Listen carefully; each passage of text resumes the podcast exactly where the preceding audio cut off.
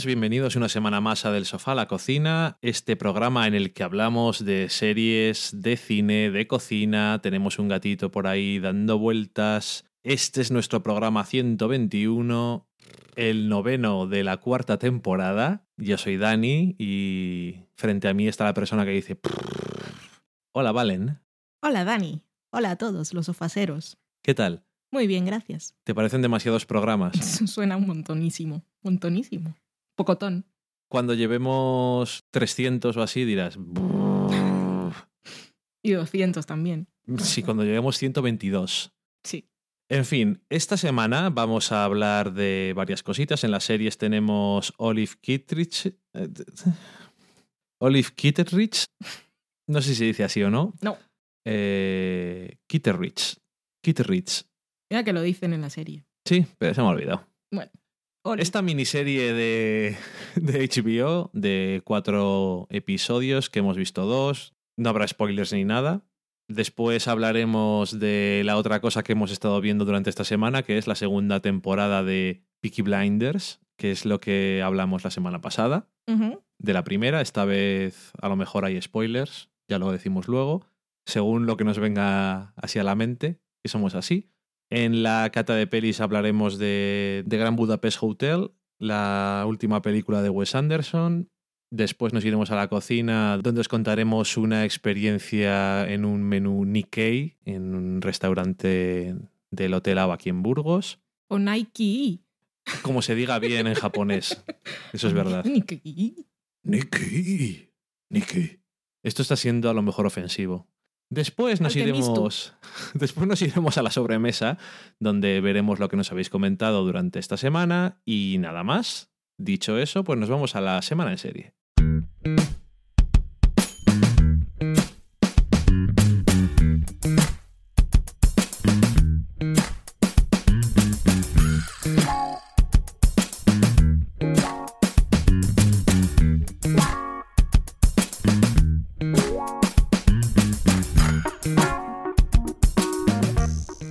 Esta semana en la semana en serie vamos a comenzar hablando de una miniserie de HBO, Olive, apellido que voy a pronunciar mal, Kittredge. Sí. Kittredge, voy a decir así. Olive Kittredge, una miniserie de HBO que tiene cuatro episodios solamente, pero que no nos ha dado tiempo más que a ver dos. Y para comentarla, por si acaso ha ido así un poco fuera del radar de alguno de vosotros, a nosotros nos la recomendó, si no recuerdo mal, Jesús Herrera por Twitter. Yo la había visto, sabía quién era su protagonista, que es Frances McDormand, pero no sabía, no he visto muchas miniseries de HBO, salvo las de Hermanos de Sangre y esas cosas. Y de, bueno, de Pacific casi. no la pude acabar. No me gustó tanto como pensaba. No me acuerdo. Yo creo que vi la mitad. Bueno, no, no estoy seguro. En cualquier caso, eso, es una miniserie que acaba de terminar ahora, cuatro episodios. ¿Y de qué trata? Pues, hombre, el título es el nombre de lo que se supone que es la protagonista, pero en los dos primeros episodios es un poco el punto de vista de diferentes personajes a lo largo del tiempo, pero ella siempre está por allí presente y vemos diferentes cosas. Sí, supongo que es el hilo que los une a todos. Y la primera escena que vemos en la miniserie es ella eh, haciéndose un, como el que dice, un picnic ahí en medio del el bosque con una pistola. Y podemos sospechar que se quiere suicidar, pero bueno, no sabemos nada ni por qué acaba así ni esas cosas. Y mm, bueno, aparte de Frances McDormand, que es la protagonista, tenemos a Richard Jenkins, que es su, su marido, Henry, que es farmacéutico, ella es profesora, aunque no recuerdo de que de si es de matemáticas, Sí, es de matemáticas. porque se lo decía, vale. Luego también tenemos a Zoe Kazan, que hemos visto en algunas películas que hemos comentado aquí, casualmente, ahora que me estoy acordando, la de Into Your Eyes Y Rubia Sparks. y Ruby Sparks. Eh, aparte, pues tenemos otros como Rosemary DeWitt, que nos puede sonar de alguna serie. Y bueno, incluso sale Bill Murray, pero todavía nosotros no lo hemos visto. No hemos llegado a ese punto. Ujú. Bueno, salen bastantes actores conocidos o que te suenan un poquillo la cara. Ay, esta chica sale en House of Cards, este hombre sale en The Newsroom. Es un poco así, ¿no? Y, mm, y bueno, Está el primo de James Franco también. bueno, eso según, según tus palabras, el primo deprimido. Y la serie va de una esta familia que está compuesta por Olive Henry y su hijo, Christopher. Christopher, vive en, en Minnesota, si no recuerdo mal. Bueno, es una comunidad así más o menos pequeña. Y es una de esas series que es un poco problemas de- un poco existenciales, por decirlo de alguna forma, o que no son en plan, en algunos casos, problemas de vida o muerte, sino de cómo vivir la vida o qué es lo que querías de tu vida y qué es lo que estás consiguiendo. Y es muy curioso eh, ver al- en el primer episodio los dos personajes más importantes por tiempo de pantalla son Olive y Henry, pero sobre todo Henry. Y es curioso porque sobre, desde el principio, pero bueno, casi todo el rato, Olive es un personaje que el espectador puede percibir como desagradable o como una persona que, que Henry, su marido, que parece una buena persona, le, le está haciendo ahí un poco la vida miserable. Eso es lo que uno puede pensar, pero al final yo creo que es más, y se ve muy bien en el primer episodio, cómo dos personas con buenas intenciones son percibidas de forma distinta y cómo a lo mejor las personas que las puedes percibir como mejores no consiguen resultados o no consiguen lo que quieren y las que a lo mejor no caen tan bien, pues bueno, consiguen a lo mejor más cosas, al igual no para ellos, pero sí lo que intentan con los demás. Básicamente en el principio, en el primer episodio, vemos que Henry, que es eso, el farmacéutico, bueno, de estas farmacias de Estados Unidos que tienen de todo, pues se queda sin su ayudante en la tienda y tiene que contratar a una persona nueva que es esta chica que es Denise, interpretada por Zoe Kazan, que es una joven muy alegre y muy feliz y pues Henry se siente muy en plan vivo, por decirlo de alguna forma, porque en comparación con su mujer le resulta una persona que a lo mejor le resulta más afín, por decirlo de alguna forma, o le hace reír, le hace reír más, por decir eh, cosas superficiales, ¿no? Y la verdad es que sí que me da pena que no hayamos tenido tiempo para terminarla. Pues igual podemos, ya que tampoco hay tantas cosas últimamente, la próxima vez que grabemos podemos contar cómo ha terminado, si nos apetece. Es mi prioridad. No comentar cómo ha terminado, sino verla terminar. Vale. No, verla terminar sí digo que a lo mejor la próxima semana podemos comentarlo. Y porque es una serie que hace. Bueno, es una miniserie, lo cual yo creo que también es, es una buena. Es una buena cosa por su parte que se toma el tiempo para desarrollar las cosas y ver cómo evolucionan las situaciones y los sentimientos. Y lo hace de una forma bastante curiosa. Y todos los personajes yo creo que tienen mucho más de lo que puede parecer al principio. Es una serie que está escrita y dirigida por, por mujeres y que está basada en una novela de Elizabeth Strutt, que se publicó en 2008 y que ganó el premio Pulitzer en Ujú. 2009, el Pulitzer o, o el Castigador para los de España, Socorro. no me odiéis.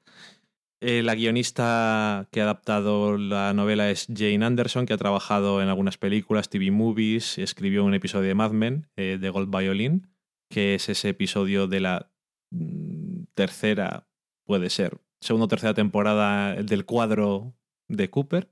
Y la directora es Lisa Kolodenko, que ha dirigido The Kids Are Alright, episodios de Hank, él, o va a dirigir algunos episodios de la adaptación americana de esta serie australiana que ya os comentamos hace tiempo, que es The Slap. Y nada, yo la recomiendo bastante, sobre todo porque, aunque sea una miniserie, los episodios duran 55 minutos, tampoco son mucho más largos que, o duran lo mismo que una serie cualquiera de HBO. Son cuatro episodios y ya está.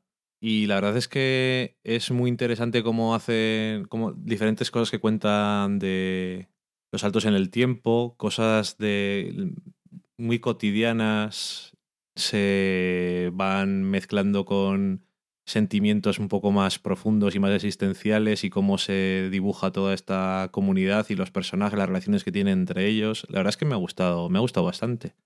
Está, está bastante bien. ¿A ti qué te parece? A mí me ha encantado y tengo muchas ganas de seguir viéndolas. Me pasa otra vez como en el programa pasado que dije, podría estar viendo The Fall y estoy aquí sentada grabando. Una vez más, toda la gente que está aquí en mi casa, bienvenidos y es un placer teneros. Pero sí que tengo muchas ganas de terminar de verla. Es una de esas series que la gente diría no es para ver en maratón, pero es que a mí cuando las cosas me gustan las tengo que ver uno detrás de otro. Y aunque habla y verbaliza mucho el tema de la depresión, no es una serie deprimente No. Porque, bueno, también está hablando de los errores que cometemos y... Pero es curioso también en el personaje de Olive. Hay una frase que dice creo que un par de veces y también trata mucho de el hambre, o sea, el hambre, las ganas de vivir o la pérdida de y por qué. Y está ahí centrada en esos personajes del pueblo. Y el personaje de Oli, que puede parecer, como dices tú, desagradable por algunas cosas, que a mí no me lo ha parecido nunca y es por una razón. Y es que creo que todas las cosas que hacen, ella siempre tiene claro por qué lo hace. Todas sus reacciones de alguna manera para mí están justificadas. No, no, sí, claro. Yo, yo no digo que no estén justificadas ni que, ni que tenga unas intenciones claras y, casi siempre buenas, sino Y bueno, también es curioso cómo la ve la familia y cómo la puede ver el resto de gente. Y es que una cosa curiosa de su personaje, es una mujer y es muy complicada, es que cuando describes el personaje puedes decir que sí, que es desagradable y que, anti- que alguien puede decir que es antisocial, pero he visto pocos personajes que tengan tanta empatía como el suyo. Pero puede que precisamente en su entorno familiar sea un poco más cerrada las emociones, pero con todo el resto de personas es súper empática y siempre intenta ayudar y intenta ayudar porque entiende. Y, y entiende porque ve muchos quizá el mismo problema de tristeza vital que tiene ella. Sí, yo, claro, lo de que es desagradable no digo porque yo lo piense, sino porque es una... No para la gente a lo mejor que ve la serie, aunque si alguien no, no está acostumbrado a mirar más allá de lo que se ve directamente en pantalla o pensar demasiado en lo que ve, pues a lo mejor sí que lo parece, pero me refiero a eso, lo que muchos personajes, no todos, pueden pensar de ella o que si una persona que tú, depende del contexto, puedes interactuar con ella y te puede dar esa sensación. Hmm. Pero sí, es una persona que dice normalmente lo que piensa, que eso también es una cosa que a la gente no le gusta mucho, pero tampoco es de esos personajes de... Se está tratando diciéndolo como House, por ejemplo. No es en ese sentido. Es un poco, no sé, distinto. Y la relación de entre ella y su marido es curiosa. Yo supongo que habrá muchos matrimonios así. Sobre todo, se me ocurre pensar que en gente mayor, de esas que van viviendo muchos años y parece que se aguantan porque sí, pero en este caso, a pesar de que no a simple vista no parece una relación ni muy cariñosa ni que sobre todo por parte de ella se esté manifestando el amor constantemente, sí parece que se entienden y se aceptan y sobre todo con el paso del tiempo ves que, que sí, que se necesitan el uno al otro. Puede que no piensen que son felices, pero creo que son buenos amigos. Bueno, Tenía una conversación en el coche exactamente sobre eso y me pareció curioso eh, una cosa que pasa en el primer episodio, que es una escena de sexo y que, bueno, no voy a decir nada, pero hay varias personas cenando en la casa de ellos y después ellos se quedan solos en, en esa casa y se van a, a dormir y se acuestan. Y me gustó porque justo antes de que salga la escena esa, sale el marido mirando, pero no está mirando a otra mujer, está mirándola a ella. Es eso que es una cosa muy curiosa, que es como ya sabemos cómo funcionamos los dos y ya sabes que yo no soy muy agradable contigo, pero bueno, tú eres feliz. Y no sé, es, sí, es parece como muy real Sí. a veces. y formalmente no tiene grandes artificios, pero me gusta, es que en realidad tiene actorazos todos, están todos inmensos en sus interpretaciones, sobre todo Frances, y parece que la cámara está ahí puesta al servicio Mm. de los personajes. Cuando las cosas me gustan, no me gusta decir actores, sino personajes. Parece que tienen vida propia. A mí me gusta bastante, sobre todo en el primer episodio que tiene más oportunidad de hacer cosas, eh, Richard Jenkins, el marido, porque también es un personaje que parece bastante superficial, Hmm. Pero me gusta como, diríamos que a mitad de episodio, no sé, hay ciertas cosas y ciertas cosas que le pasan que... Y luego, por cierto, tiene cosas que te ríes. No sé si Sí, sí, es sí. muy... A veces no sé si es muy premeditado, me imagino que sí, pero yo me, yo me reí bastante. Sí, yo creo que sí. Las cosas están ahí puestas. Y en, en temas así de esos que comentamos a veces cuando nos enteramos, eh, los derechos de esta novela los tenía Frances McDormand y contaba ella que leyó la novela y los compró inmediatamente porque dice que ahora que piensa que tiene un en ese momento tenía un el niño su hijo tendría unos 15 años o así dijo pronto se va a ir del nido dijo voy a buscarme ocupaciones y dice que le interesa esto. Dice que va por ahí comprando derechos de cosas y en este caso la creadora también leyó la novela y se interesó por ella, descubrió que era Frances quien tenía los derechos y dijo, es que tú tienes que ser Olive. Y ella dijo, pero es que no quiero ser la protagonista absoluta. Quiero, quiero, quiero pasear por ahí, pero no quiero que todo esté centrado en mí, que también supongo que está en la novela, aparte de que tenga su nombre. Y dice que a- decía además que mm, ella y la creadora se, se conocen, no, pero cuando se conocieron vieron que tenían algo en común y es que ambas tienen hijos adoptados del mismo país, que ahora no me acuerdo cuál es, es un país latinoamericano, así que tenía muchas cosas que comentar. Ok. Bueno, la verdad es que ella, bueno, es que ella es muy buena actriz, pero aparte en esta serie o en esta miniserie está, es lo que dices tú, ¿no? Que, que como que no actúa, como que es ella. No, no digo que no actúe, No, no, digo que cuando, cuando me creo tanto a los Pues eso- personajes, es no lo que me pienso refiero. en que hay actores. eso es a lo que me refiero, ¿vale? que parece que no actúa, que es el, que es el personaje. Hmm. Que yo creo que le encaja muy bien y, y todas las cosas que tiene que hacer, porque tiene que hacer bastante variedad de temas, lo hace muy bien. Hmm.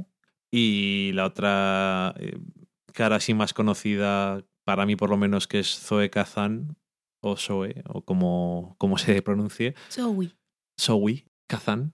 No sé porque estoy pensando en si tiene si otros nombres que se llaman Zoe tienen diéresis o algo. Pero bueno, No, tienen una E, como Zoe de Chanel. por ejemplo. Bueno, pues eh, ella cumple muy bien lo que tiene que hacer. Hmm. O sea, eh, Transmite ya. mucha vitalidad, sí, hasta que la transmite. sí. Transmite bien todas las cosas. Y luego tiene un momento que está muy bien para el personaje con, el, con Henry. A mí, a mí esa escena me, me gusta mucho porque, es, porque realmente dice mucho de la historia. Y creo que también es muy creíble. Y nada más, yo creo. ¿Algo más? No, recomendadísima. Sí, además eso, que son cuatro episodios, estas cosas, y se termina y ya está, no... Se estrenó en el Festival de Venecia. Fíjate. Pero es que no sé si pusieron siquiera los cuatro episodios, creo que pusieron dos. Y Frances McDormand en la entrevista, bueno, en la entrevista, en la rueda de prensa decía, le preguntaron que por qué una miniserie y no, bueno, y hablando de todo esto antes, eh, cuando le presentaron el proyecto a la HBO quería una serie y quería varias temporadas. Y ambas dos dijeron, no, si quieres que lo hagamos, hacemos una miniserie, pues esto no va para más. no vamos a liarla. Eso, por un lado, no alargar la historia. Y ah, volviendo al Festival de Venecia, a la rueda de prensa, le preguntaron a ella que por qué una miniserie y no una película. Es- to- Todos son quejas. Sí. Y ella dijo, es que las historias de mujeres no se pueden contar en 90 minutos. Lo cual no es cierto, porque se puede, pero cuando tienes que desarrollar tantas cosas, pues también No, eh, está en te permite desarrollarlo. Te permite, necesitas más tiempo para hacerlo. Está en concreto que además tiene tantos personajes que además no te esperas. Sobre todo empieza el segundo episodio y dices, eh, no te esperas que vaya a tener desarrollo ciertos personajes y me imagino que es algo de la novela, obviamente. Y yo creo que le queda muy bien lo de miniserie, pero no daba suficiente para una serie y ya está. Es que en una película, yo esto me lo imagino cortando cosas, veo perfectamente que puedes cortar, pero veo que pierdes. Así que bueno, comentado eso, pues vamos a hablar de la segunda temporada de Peaky Blinders. ¿Spoilers de Peaky Blinders? Spoilers de Peaky Blinders, los que no hayáis visto la segunda temporada de esta serie británica, que también se puede ver en Netflix en Estados Unidos, pues pasad a la cata de pelis. Si no lo habéis visto además, yo os diría id a verla. Y no sé si, si habréis todos escuchado cuando hablamos la semana pasada de la primera temporada, lo hicimos sin spoilers, pero os la recomendamos bastante. Y esta segunda temporada creo que no solamente mantiene el nivel, sino que en muchas cosas mejora y además es distinta. Entonces sigue siendo muy recomendada. Es el resumen antes de los spoilers. Sí. Eso, pasada la cata de pelis, es como un salón de nuestra casa. Es claro, tenemos tantas habitaciones. Sí, el salón cata de pelis y allá hay cositas para picar y pelis en copas de vino, me imagino. La mansión.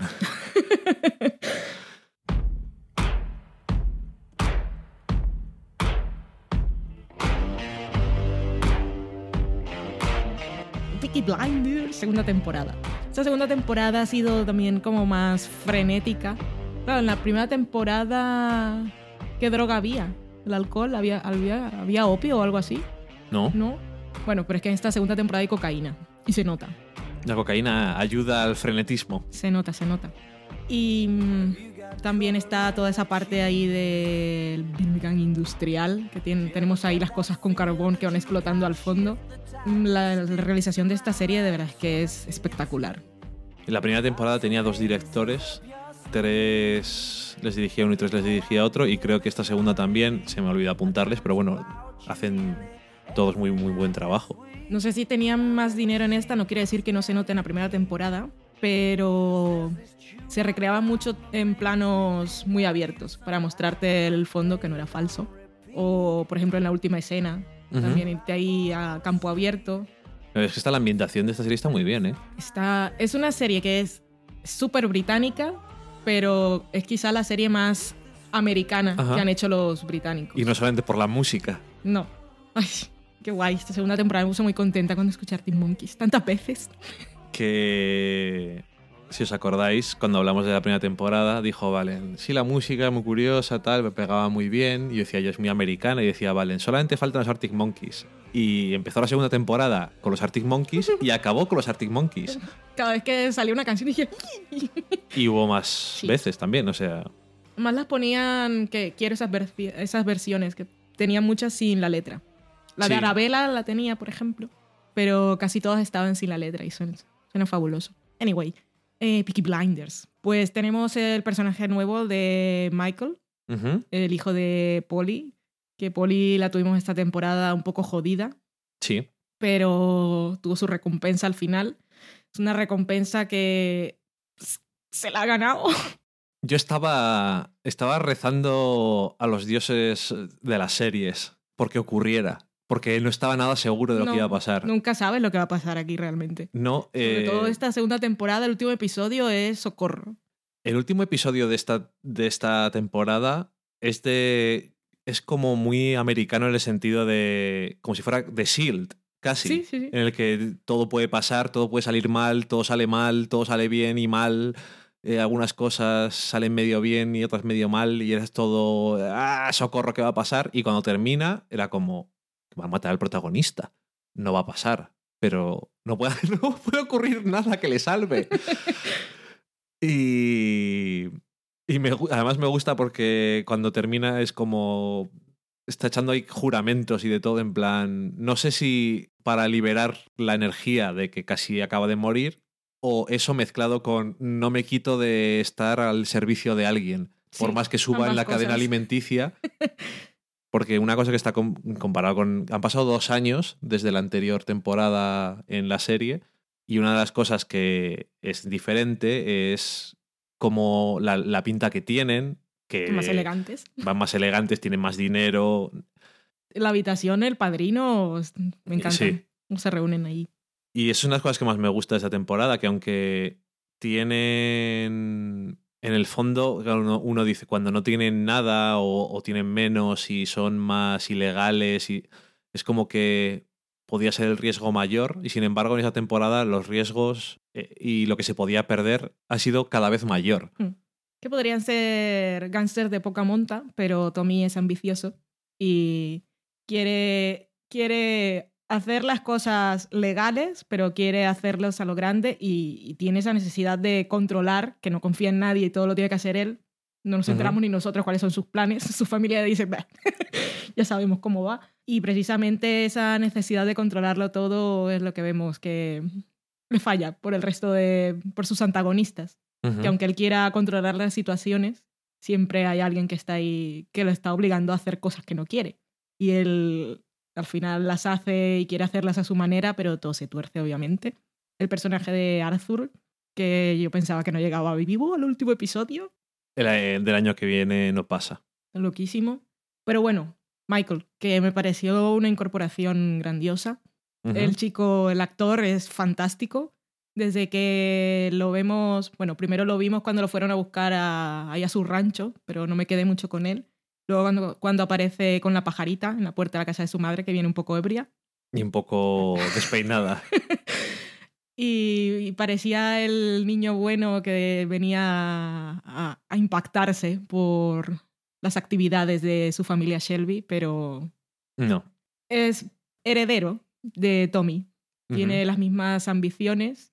Me gusta la- el primer momento en el que lo vi disfrutando de su situación, aceptándola y disfrutando de ella, fue, sí, cuando estaba con su madre en casa y la madre decía, podemos llamar a la sirvienta porque yo le pago, podemos tomar un té. Uno de, creo que fue su primer, su segunda escena en la casa. Y llama a la sirvienta y Polly se queda como así, porque no está acostumbrada. Y él, que viene del rancho, tampoco, pero le dice, queremos dos tazas de té. Ni siquiera por favor ni nada. Y se le ve así como una sonrisita, dice, Ya te acostumbrarás, le dice su madre. sí. Y dice, "Pff, estoy acostumbradísimo ya, me gusta. Que estaba bien además lo que te comentaba yo cuando estábamos viendo la serie, que ya se había visto en un episodio anterior en otros personajes, que hace el contraste de esas dos generaciones, de los Peaky Blinders y los personajes mayores, los que han ido a la guerra, o no han ido a la guerra, como le gusta, re- siempre. como le gusta recordar a todo el mundo. Iba a decir al pobre, no. No, Pobre no, porque es lo más es, este año es peor todavía que el año anterior. Y además se le oye venir, como los caballos, como a ti te gusta. Y era ese contraste de esos personajes un poco más mayores que los que habían estado en la guerra o veían el crimen como una forma de vida obligada, pero por decirlo de alguna forma, y a pesar de ciertas cosas, como que no lo disfrutaban Ujú. Y siempre eran conscientes de los riesgos. Y sin embargo, la generación más joven que venía después y que se está incorporando ahora a estas mafias, lo tiene muy, incluso aun teni- aun teniéndolo delante e incluso viendo las consecuencias, tiene un cierto aire de romanticismo para ellos y de... Hay como los eh, bandidos de Sí, la- el crimen del, oeste y... Y se veía muy bien el contraste ese y como por ejemplo, cuando Michael va con su compañero de trabajo que es negro al bar y se pelean ahí y dicen, ah, ya hemos hecho todo, y luego van y queman el bar. Y es como, no hace falta. No, no. No, ¿Cómo tienes, que que- no? no tendrías que hacer esto por mí, no, no es por ti, es que funciona así esto. No somos es los por gusto. Blinders y tenemos que hacer las cosas. Pero además no, además esa escena se ve muy bien porque van Arthur y John y, y no disfrutan haciéndolo. Es como, esto hay que hacerlo, echamos unos tragos, luego me imagino que algunas rayas porque el Arthur se ha metido toda la cocaína que había en Inglaterra. En Londres se la trajo toda. Madre de Dios. Pero eso que eso estuvo, estaba curioso. Y no hemos hablado de la otra incorporación, que es el señor Tom Hardy. Bueno, los dos mafiosos que hay, eh, Noah Taylor, que es eh, Sabini, y Tom Hardy, que es Solomons. Sabini es como el, el otro rival de la primera temporada, que también dan un poco de risi. Sí, son más, como dicen los americanos, bueno, en inglés, eh, over the top. Sí, Así un poco muy, más. muy histriónico. Estrafalario, me gusta a mí. Sí, me gusta, está bien. Son así. Pero Tom Hardy, es que, es que este señor a mí me vuelve loca cada vez que lo veo. Porque como no sabía quién era, cuando descubrí que era el gilipollas del bozal de Batman, y luego lo vi en Locke, y este señor actúa, y luego lo veo aquí y digo, pero es que súper actúa. Soy Tom Hardy. Ah, vivir Ese acento, esa barba, y esa, también da miedo cuando habla. Además, hace un papel muy extraño, porque es- el personaje de Solomon es muy, es muy peculiar. Mm. Aparte de que el acento es, muy, es un bastante, bueno, diferente a los otros, es un tío muy raro. Panadero. Sí. en fin. Ay, Soy muy fan de Tom Hardy. Sí, yo es que... Pero fan nueva, porque es que no, No, ya, no lo sí tenía que- controlado, no me sabía su nombre. No, sale en Inception también, pero... Ni, ni- ni idea. Pero ahora cuando veo Tom Hardy me emociono. Bueno, me alegro. Cuando estábamos viendo la primera que vi en IMDB y vi que salía en la segunda y dije, uy, aunque no me guste tengo que verla, pero me gustó. Rollo Netflix una vez más, esta segunda temporada. Hacíamos la broma de ¿qué hacemos ahora cuando estaba ahí la cuenta atrás? Pues nada, ¿qué vamos a hacer? ¿Qué hacemos? ¿Vemos otro? No sé. Y estábamos ahí discutiendo, discutiendo entre comillas, hasta que se pasaban los 15 segundos y decía, "Buah, pues habrá que ver otro. Obligados. Pero muy, muy, muy bien. Descubrimiento del año. Tenemos que hacer el especial de 2014. Tengo que pensar cosas. Sí, tenem- no te preocupes, que haremos un, un repaso de lo mejor de este año y ya te daré una lista de películas y de para que tú selecciones, para que no tengas que Don't tell me what to do. para que no tengas que pensar mucho, que si te te da pereza o no te acuerdas de cosas porque ha pasado mucho tiempo. Yo creo que está bien que te hagan trabajo, ¿no? No, ¿No te gusta? no. Soy una mujer independiente. No necesito que me hagas listas. Tenemos el Letterboxd. Que puedo ver las películas que he visto. ¿Y las series? Y las series, pues puedo ver los títulos de los podcasts. No Ok. me acuerdo lo que he visto. El otro día estaba mirando lo de Letterbox, por cierto. Lo ordenas ahí. Las de 2014 por puntuación. Es muy fácil. Ay, en fin. Peaky Y Blinders mola. Yo creo que no. Y tiene muchas cosas para no molarme. Siguen los caballos. Bueno, eso sí, ya sabéis. Esta segunda temporada también tuvo muchos momentos de no estoy viendo, no estoy, no estoy ni se me espera. Avísame cuando se acabe. Caballos y violencia.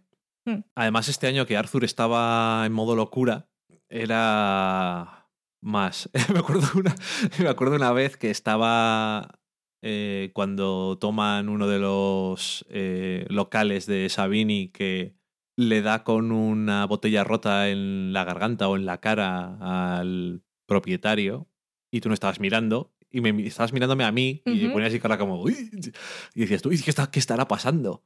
No, ¿qué estará pasando? No, no tengo que mirar. Y otro momento en que no estaba mirando y tú me dijiste, ya está. Y yo, no, no, no está. Estoy escuchando a Arthur y esto no se ha acabado. y no miré. Y siguió. Eres mala persona. Querías que viera algo. Pensaba que se había acabado. No, nunca se acaba, hasta que se acaba. Ay. Bueno, Bueno, y el personaje de May, que también tiene su chicha y es bastante interesante. Y vemos que va a continuar para la tercera temporada, poniendo las cosas yo fáciles. siento que la tercera temporada será más importante para ella. Bueno, la tercera temporada, el tema de mujeres para Tommy tiene sus temas. Porque en el último episodio tienes eh, a Grace, tienes lo de May que te da ahí un poco de cosica, en plan, "Uf, a ver qué va a hacer esta mujer. Y el momento que a mí me dio muchísima pena de la secretaria que le vuelve a hacer otra vez ser prostituta y le promete que no va a tener que hacer nada y, y, y al final Era su intención. ya, ya, pero ella, Que también el dolor, Tiene esos momentos bonitos, Tommy, de cuando, cuando le hace la entrevista de trabajo. Le hace cerrar los ojos y le dicta una cosa. Pero se siente muy decepcionada Está muy decepcionada y tiene toda la razón. y muy triste. Además, con la conversación de los otros, con John, que no tiene ni idea, Ujú. Ay, ¿qué está haciendo? Y has vuelto a, a, a putear. ¿Por qué lo haces si Tommy te ha conseguido un trabajo? Ay, en fin. Pero con Grace, Tommy no. Tommy, amigo mío, Thomas, no ha tenido tiempo de hablar desde que venía arrastrándose del campo en el que no lo mataron. ¿No? Porque ha llegado directo y ha encontrado al otro que estaba ahí esperando, a Michael. Ahora de repente ha dicho que se va a casar. Sí, porque está embarazado, pero Grace ha quedado esperándolo y estaba ahí hecho bien no diciendo y tal, no sabemos No, qué decisión ha tomado. no o si ha sabemos tenido tampoco. tiempo de tomar alguna. No sabemos tampoco cómo va a empezar la temporada. ¿Cuánto tiempo después? Pero la muerte del señor Bastón estuvo bien, que haya sido Polly. que tampoco sabía si iba a ser ella, pero tiene esa conversación con Tommy, en que Tommy le dice, hoy alguno de los dos saldrá muerto. Y yo decía, ¿y este cómo y por qué? Ya, vale.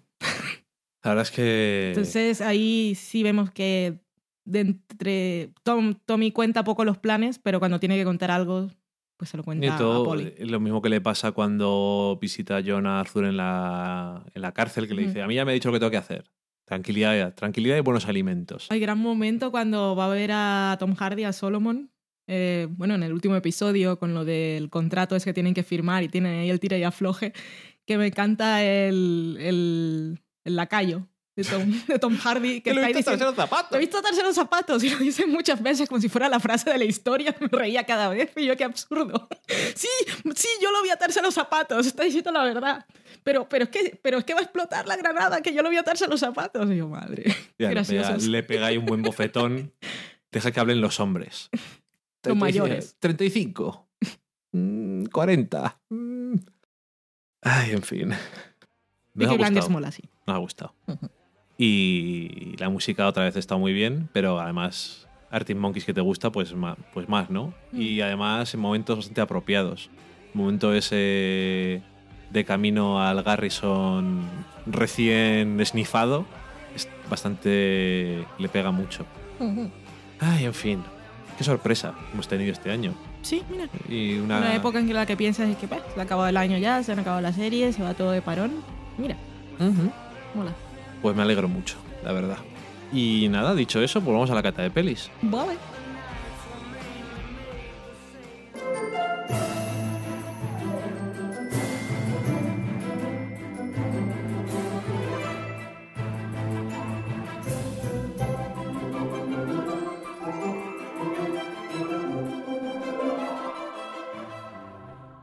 Ya estamos en la cata de pelis. Hoy vamos a hablar de una película que llevamos un cierto tiempo posponiendo por una razón muy concreta. Y es que Valen es muy, muy, muy fan de Wes Anderson. Y cero fan de los hermanos Fiennes.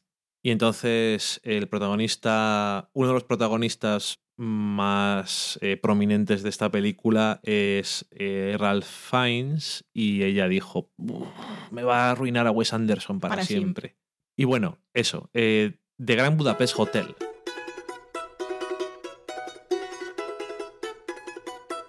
Esta película de 2014 con dirección de Wes Anderson, guion de Wes Anderson y la historia la hizo junto a Hugo Guinness, que no ha hecho más guiones con él, no es uno de sus habituales, pero ha trabajado en varias de sus películas.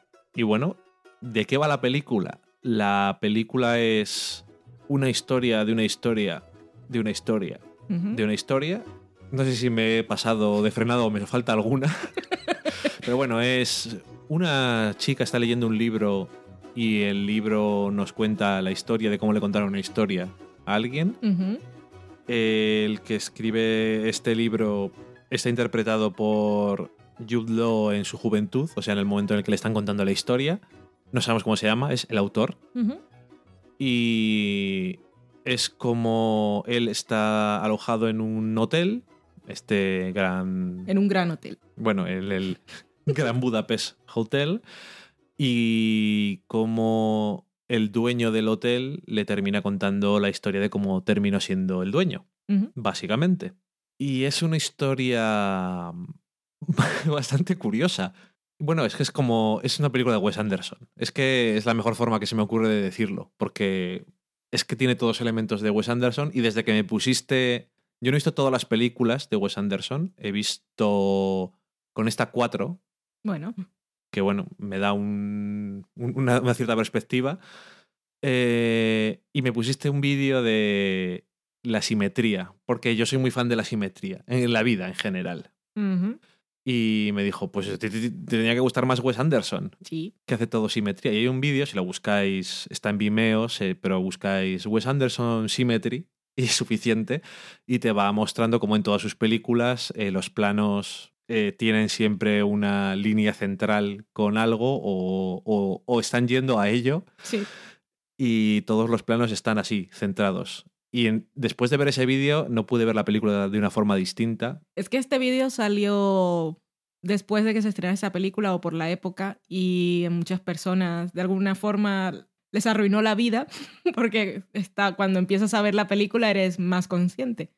Porque yo sí sabía que, bueno, sí sabía, sí había notado, porque yo soy muy fan de los tres tercios y sí había notado que él era muy de las cosas centradas, que no es que me moleste, pero se notaba. Pero tampoco fui consciente jamás de que fuera cada plano. Eh, Y es en esta que- película es cada plano y que cuando está haciendo los travelings y se está moviendo la cámara de un lado a otro, sabes que va a acabar. Es que es- cada vez que se para la cámara es en un punto simétrico. Algo, los personajes, una ventana, una puerta, una estructura, Una bombilla. lo que sea, está haciendo la línea central. Y a mí, francamente, me fascina. Ya, a ver, antes de saber esto, ya me gustaba la posición que tiene, los planos que tienen las películas de Wes Anderson. Aparte de que siempre me ha, siempre me ha llamado mucho la atención eh, cromáticamente porque es tan naranja y est- este tipo de colores que siempre están mucho más eh, fortificados, iba a decir. Bueno, ¿me entendéis? ¿O no? Se ven más.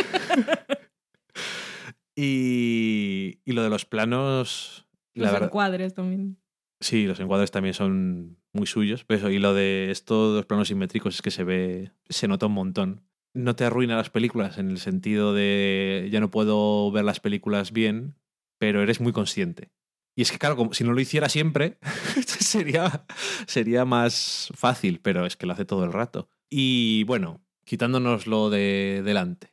La película me gustó, me gustó mucho y además, y te lo dije cuando terminó la película, ahora me dirás tú qué piensas, pero Ralph Fiennes, que en pocos sitios que lo he visto nunca me ha llamado especialmente la atención, pero la idea que siempre me ha transmitido es un poco pereza, Así como su hermano lamentabilidad, pues en esta película se ve que con el material adecuado, dinámico, que además como siempre es una película en el que está todo el rato pasando cosas de un sitio a otro y si estás parado va a pasar algo en- enseguida o vas a cortar a otro lado o vas a estar yendo de un sitio a otro y una película dinámica y con un personaje bastante gracioso como es el, el Gustav la verdad es que yo creo que lo ha hecho lo hace muy bien Sí, desde luego es el descubrimiento de la película.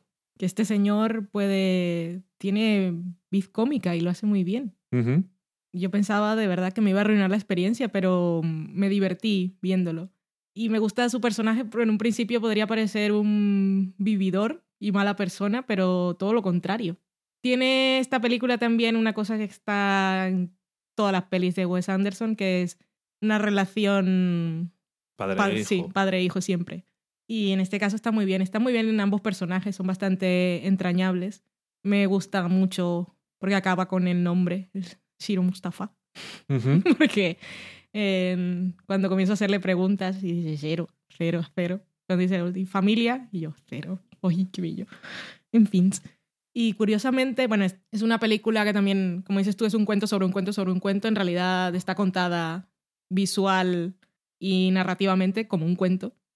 Es muy bonita de ver y pasan muchas cosas, pero curiosamente también es quizá la única película, y me parece raro en este director, política ok porque es un poco fábula y está en un sitio imaginario y todo esto, pero es muy política. Y es contra el fascismo. Y está ahí Segunda Guerra Mundial y un poco de, de no mirar con tanta nostalgia al pasado y la, en este caso, la belleza y la grandiosidad de los hoteles. Representa muchas cosas. Es bastante simbólica, es, bast- es interesante. Ujú. Es bonita. Me gustó. Sí, y eso que una cosa que siempre me gusta es que no sé si siempre es eh, una cosa literal, pero por lo menos la sensación siempre es de que las películas duran lo justo. Esta película duraba una hora y 40 minutos y creo que Moonrise Kingdom, Fantastic Mr. Fox, las últimas dos películas, creo, que yo he visto, aunque me falta otra que es la de los Tenenbaums, que no me acuerdo. Y Life Aquatic tampoco. No, no, la de los Tenenbaums digo que sí que la he visto, Ah. pero que no recuerdo cuánto duraba. Digo que nunca son largas y además siempre pasan un montón de cosas. Hmm. Y eso es una cosa que a mí me gusta un montón, que es también una cosa que aprecio en todos los demás medios. En los cómics, por ejemplo, cuando hay cosas que están ahí extendidas y no me gustan los cómics que están ahí empaquetados con un montón de cosas y que te dan por tu dinero te dan cosas. Mención especial a Tilda Swinton, que yo es que es- nunca sé quién es. Cuando la veo siempre su- sus personajes como que te atrapan y te hechizan, pero yo es que no, no sabía quién era. Cuando me dijiste, ah, es la mujer esta, y yo Es dije, que- pues sí, efectivamente, es su cara, pero es como es tan camaleónica. Es que cuando la estábamos viendo, en un momento me, la reco- me recordó a ella, pero digo, en mi mente siempre digo, pero es que tú sabes que no, sé, no eres bueno para las caras, no digas cosas ridículas, sigamos viendo la película. Ujú. Esas son las conversaciones que tengo yo. Y luego cuando vi que era dije, ¡ajá! Pero- Una vez que tengo razón y no hablo. Y luego cuando no tengo razón lo digo. Mm. No puede ser. Bueno, y aparte de Tilda Swinton había un montón de bueno, famosos. sí, hay un montón de... Pero además eh, con papeles un poco más mínimos. Está, yo qué sé, Adrien Brody, William Dafoe, Jeff Goldblum, Edward Norton, también un clásico Bill Murray, que ese sí que es un papel pequeño. eh, Tom Wilkinson, eh, Tilda Swinton, Owen Wilson, eh, un montón de actores. Bueno, yo mismo Jude Law es un papel pequeño y Jason Schwartzman también es un papel pequeño, pero salen en un montón de caras conocidas. Sí. Y, y además creo que, creo que les pegan bastante sus papeles. Pues, por ejemplo, William Dafoe, que a lo mejor es de los que más salen, es que es... eh, qué mejor actor para hacer de alguien creepy y que da miedo y que es un asesino. William Dafoe es perfecto para estas cosas. Sí, lo pone en su currículum, entre paréntesis, asesino, criminal. No hace falta, pone la foto. No necesitas nada más. No, eh, me da. mm, Iba a decir, me da pena que tardáramos tanto en verla. Bueno, no, no pasa nada. Pero me alegro de haberla visto mucho porque me ha gustado. Y ya te dije que quiero ver más películas de Wes Anderson que me faltan de ver. No sé si son muchas. La idea que yo tengo en mi mente es que no son tantas películas las que ha hecho. No, no son tantas. Entonces, bueno, tengo cuatro. A ver Academia si me voy. Rushmore, que es la primera, creo. Una de las primeras. Life no. Aquatic, sé que no la has visto. No la he visto tampoco, ¿no? Solamente he visto un GIF que tú me mandas. es que soy muy fan de Bill Murray bailando. Así que ya tendré- tendremos que verlas. Más los actores siempre repiten con él, eso es que se lo pasan bien. Sí, por cierto, como curiosidad, decir que mm, oí en una entrevista con Wes Anderson que es un tipo muy peculiar. Tiene cara de. Cuando va a escribir una película se va a Europa, Ajá. a no sé por qué. en este caso se nota, ¿no? Porque es muy europea la película, en el sentido del donde está, donde se desarrolla. Y dice que todos los actores estaban viviendo durante el rodaje en el hotel donde estaban rodando. Incluso los que salen muy poco, están todos allí. Vaya fiestas por la noche. A veces alguno decía, bueno, yo voy a ir afuera hoy a tomarme un A. McDonald's o lo que fuera. Eh, Pero normalmente cenaban juntos, ahí en mesas de estas grandes de hoteles viejos y era... Es muy gracioso, ¿no? Eso... Como Lars von Trier, que no tiene nada ¿Qué? que ver. no, pero en grandes declaraciones de esta semana, Lars von Trier, que decía que Dogville la había escrito en. La escribió en 12 días, en los que estuvo borracho y drogado constantemente. Y después de todo este lío que ha tenido siempre en Festival de Cannes y tal, que va Sí, por soltando supuesto. declaraciones. De nazis y de cosas. sí. Exactamente. Pues decidió dejar las drogas y el alcohol. Y su preocupación ahora es que piensa que su talento, su talento creativo depende de las sustancias y duda que pueda volver a escribir si no está borracho y drogado. Bueno, el- las- el- la mayor controversia en sus declaraciones... Pero al final decía, las drogas son malas. A ver, la mayor controversia de sus declaraciones fue después de Melancolía, creo. Que recuerdo siempre la cara de Kristen Dust así como, socorro, porque estoy aquí. No sé si se drogaría o no, o simplemente cuando escribió el guion de esa película, o simplemente tenía... estaba- Bajona. Estaba, no, bajona no, estaba deprimido. no, es que él sufre de depresión. Por eso melancolía es tan efectiva, porque sabe de lo que está hablando. si no la habéis visto, esa película, la podéis ver, pero si estáis de buen humor. Es Para que vaya bajando. Que no sé cuál Para- es el estado óptimo para Porque ver si estás, si, estás, eh, melancolía. si estás en muy bajona, empiezas desde un punto base en el que después de melancolía te suicidas. Entonces tienes que verla bien para acabar de bajona. Pero porque alguien quiere acabar de bajona. Pero porque alguien quiere suicidarse. Nadie quiere Es suicidarse. por eso digo. Esto es una discusión bastante estúpida. Lo es. lo que sí que es cierto es que Dogville, da igual que la escribiera porque le quedó muy bien. Me quedó muy bien, sí. Así que, en fin. Pero claro, esa idea solo se puede ocurrir a grandes mentes drogadas. Las Pontrillas. Pelea Dogma. Pelea Dogma, me ha marcado la vida. Lo sé. Referencia muchachada Nui, buscad Pelea Dogma en Twitter, seguro que sale. De las cosas que le gustan de España. Spielberg y Las Brontier, muñequito marrón, Raccord, grandes momentos de mi vida. Y después de los grandes momentos de la vida de Valen, nos vamos a ir a la cocina.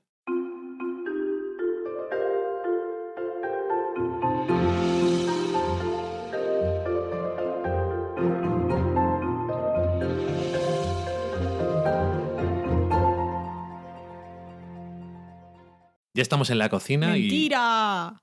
y estamos todavía en el salón, pero la sección se llama A la cocina. Estamos en la cocina, No, no mientas. conceptualmente. Ok. Y aquí vamos a hablaros de... Nada que ver, non-related, off topic. El personaje de Olive, que me encantó cuando dijo que su hijo no entendía el subtexto. Eso te lo podías haber dicho antes, porque me acordé de que quería decir una cosa sobre eso y se me había olvidado. Y era que era un personaje que a la gente no le gustaba porque no entendía el subtexto de la vida. Ah. Los demás personajes vivían demasiado en el texto, no como ella que vive en el subtexto. Es un Y sitio esto es- interesante. Comentario, comentario sobre la miniserie de HBO añadido y random. Mm, Y en la cocina, cocina related, estuvimos en una cena en el Hotel Ava en Burgos. Una cena a la que fuimos invitados muy amablemente por tu señor jefe. Yo iba a trabajar. Tenía que poner tweets de las fotos de los platos que comía. Vamos, tanto vosotros como yo vamos a ignorar sus comentarios. Pero es verdad, No nos importan tus penas. ¿Qué es eso? es trabajo, ¿sabes? Eran horas extra. Tenía que hacer, tenía que hacer fotos y ponerlas en tweets. Y tenía que hacer algún retweet desde la cuenta del hotel también. Mientras que disfrutaba de los maravillosos manjares gratuitamente. ¿Qué? ¿Y tú? ¿Y tú? Tú ni siquiera tenías que poner fotos. Yo tenía que hacerlas. Bueno, porque mi móvil no funciona. Ahora tengo uno nuevo. Tengo un móvil español que aún no ha abierto, acaba de llegar cinco minutos antes de empezar a grabar, que por cierto quería decir, alguien muy amablemente ha hecho una compra del mismo teléfono a través de nuestro link de Amazon. Así que si me queréis contar si era para uno de vosotros o era un regalo, contadme qué tal va. Bueno, ahora ya me lo he comprado. Puedes decir, BQ. BQ. no, estamos en España. BQ. BQ. Ah, lo puedes decir sin problemas. No hace falta que digas. Iba a decir HP, pero es que eso no lo dice nadie. en fin, estuvimos en el AVA. Están haciendo. Bueno, explícalo tú. Que están haciendo una serie de. No, ya las hicieron durante el mes de noviembre. Antonio Arrabal, que estuvo en Top Chef, que también es cliente de mi empresa, que es Innovanity, que hacemos cosas muy chulas. Y él, eso, que estuvo en Top Chef, es el jefe de cocina de Lava y siempre está trayendo cosas chulas a Burgos, porque de todos los amigos que ha hecho en el programa de la tele o cuando va por ahí, le gusta comer, le gusta viajar, ir a sitios buenos. ¿Cómo? Pues ¿A quién no? eh, organiza estas, estas citas gastronómicas y los trae para que juntos y en pareja preparen platos para los comensales. Ujú. Tienes una empresa y no sabes cómo hacer tu página web. Necesitas diseño. Necesitas que te manejen tus cuentas de las redes sociales. ¿Quieres que Innovanity. te hagan el tour 360 con imágenes para que aparezcan en el Google Maps? Innovanity. .com. Innovanity.com. Bueno, ya hablaré con Fran sobre el dinero de esta publicidad. Ya te Entonces, ya sí, sí, iba- luego estaba pensando, digo, que me acaban de invitar a cenar. Y bueno, de este, mm, estas citas gastronómicas, pues esta es la última. Sí, estuvo antes, estuvieron dos de Top Chef, de la edición que estuvo Antonio, que fue la de 2013, el La año primera. pasado, para los que del futuro. Estuvo Javi Estevez, que fue uno de los finalistas, fue el cuarto, y estuvo después Begoña, que fue la que ganó Top Chef. Y ahora esta última, el señor Abel Mora, Abel Alberto Mora, que tiene un restaurante en Zaragoza, que también los que estén allí podéis ir a probarlo, se llama Wasabi, escrito tal cual. Tiene buena pinta el asunto. Yo, yo creo que vosotros iría si estáis en Zaragoza. Sí, y esto que decíamos antes, la cocina Nikkei, pues es cocina japonesa fusión con cocina latinoamericana, principalmente peruana, que es el caso específico del restaurante Wasabi. Exactamente, y eso fue lo que, lo que nos tocaba. Fueron ocho platos. Siete y el postre. ¿Ocho platos? 7 y el postre, efectivamente. Y entonces eh, había varios platos que estaban hechos por Antonio Raval, que eran tres de los ocho, y los otros cinco, pues el cocinero invitado, que sí tenían más raíz en este tipo de cocina, que es eso. Una mezcla, digamos eso, que es una adopción de la cocina japonesa con ingredientes, con sensibilidades de otros países en Sin este perder caso la esencia japonesa, porque Ajá. no es el... A veces pensamos en japonesa fusión y lo que suele haber son cosas que no son crudas, básicamente. Ajá. Entonces te hacen el maqui de foie y ese tipo de cosas y no es exactamente la idea. No. ¿Qué es lo que comimos? Bueno, eh, algunos, si lo visteis en nuestra página de Facebook, ya lo visteis lo que comimos, pusimos la carta y los platos. Aún así vamos a comentarles uno a uno, a ver qué nos parecieron. Empezamos con el sanguchito de anchoa con pan al vapor. ¿Qué te pareció? A mí me encantó, está muy rico, porque la anchoa estaba rebosada y estaba muy crocantita. Y el pan al vapor estaba muy etéreo. Y era muy sencillo porque era como un panecillo de hamburguesa pequeño, muy Sí. ligero, y la anchoa... Es que claro, luego dices anchoa y la gente, por ejemplo, en Colombia solo piensa en la anchoa, la que viene en bote. No me anchoa fresca. Pues antes de que se convierta en el muñequito marrón que viene en bote, pues es un pescadito. Ok, no sabía, no, no sabía que era necesario Sí. comentar eso. Allí las anchoas son las marrones. Las que utilizas para hacer salsa putanesca. O para putear a alguien que no le gusta la pizza y pides doble de anchoa, como Ajá. Rachel en Friends. Ok, Picadita, por favor. ok. Sí, es un pescado. Mm. Ay. Está muy buena rebozada, además. Mm. Si lo. Seguro que lo habéis comido alguna vez, pero si no, si podéis comprar anchoas frescas, buenas, y rebozarlas, ¡uh! cosa más estupenda. que tener eso preparado para 70 personas que éramos no es fácil. No, que no, se mantengan no, ahí no tostaditas y ricas. Está muy bueno. Es de esas cosas que siempre piensas, ay, lo único malo es que no me estoy comiendo una cosa que es cinco veces esto. Tienes siete platos más, amigo. No me, por cierto, así hablando en general, no solamente me gustó todo, pero ahora lo comentamos, sino es que no me quedé absolutamente nada de con nada de hambre y no me llené en el sentido de la perfección. No sé cómo coño estaba planeado tan bien, pero nunca he. Incluso la otra vez que estuvimos en el ABA, que no sé si lo comentamos, pero tomamos también un menú degustación, Eran menos platos. pero me llené más. Eran Y es- menos platos y eran un poco más grandes y era otra cosa. Esta vez estaba tan medido para que no te quedaras con hambre ni te sintieras como en plan, oh, que lleno estoy, me voy a dormir. Y tampoco es el estilo menú degustación que te quedas a veces sin hambre porque te hacen esperar entre cada plato y vas comiendo pan. No, no. eh, estuvimos un montón de tiempo sentados en el restaurante, pero el tiempo entre los platos o bien era muy poco o bien no se notaba. No decías, bueno, ¿y cuándo viene el siguiente? Y tenía hambre. Mm. Muy bien, el sanguchito. Después tuvimos el acevichado, el surtido de maquis, que era de acevichado, de entraña y parmesano. Unos maquis que, como casi todos sabréis, son lo que esto que son los, los rollos estos de sushi. Esos son los maquis. Eh, sabores muy curiosos. Con, por ejemplo, uno tenía salsa de queso, otro tenía una salsa dulce de soja.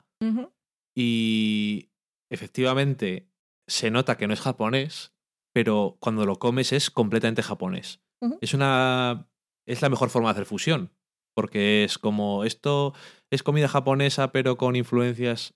Lo comes y lo, lo primero que te viene a la mente es Japón, pero después ves todos los sabores y todos los ingredientes que no tienen nada que ver.